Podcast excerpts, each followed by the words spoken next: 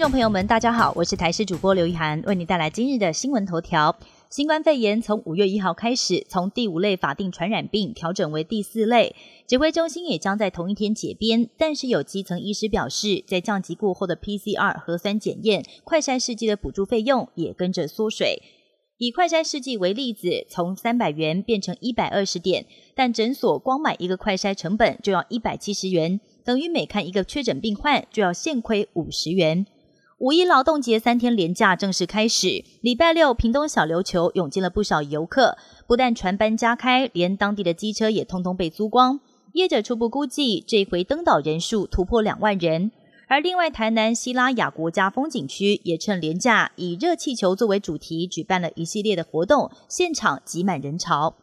国外社群账号最近贴出台北市信义区的卫星图像，国内地理老师进一步分析，这里是台北首要的中心商业区，零点五平方公里内就有十五间的百货商场，曾经被欧洲商会点名是全球百货密度最高的地方。但是从卫星图来看，更引人注意的是满满的铁皮屋顶，让网友看了调侃：外国人会不会以为台湾的屋顶都五彩缤纷、很漂亮？意外掀起话题。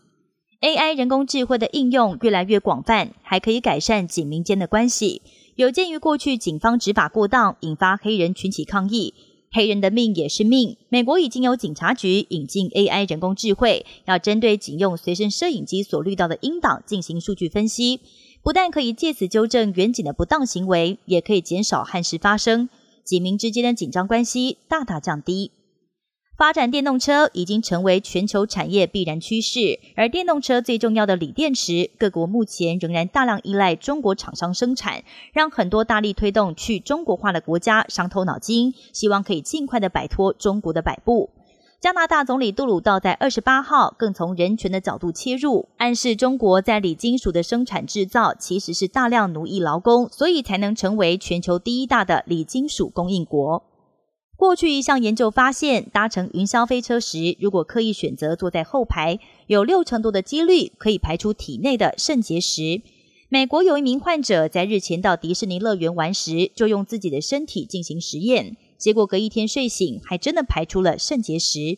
以上新闻由台视新闻编辑播报，感谢您的收听。更多新闻内容，请锁定台视各界新闻以及台视新闻 YouTube 频道。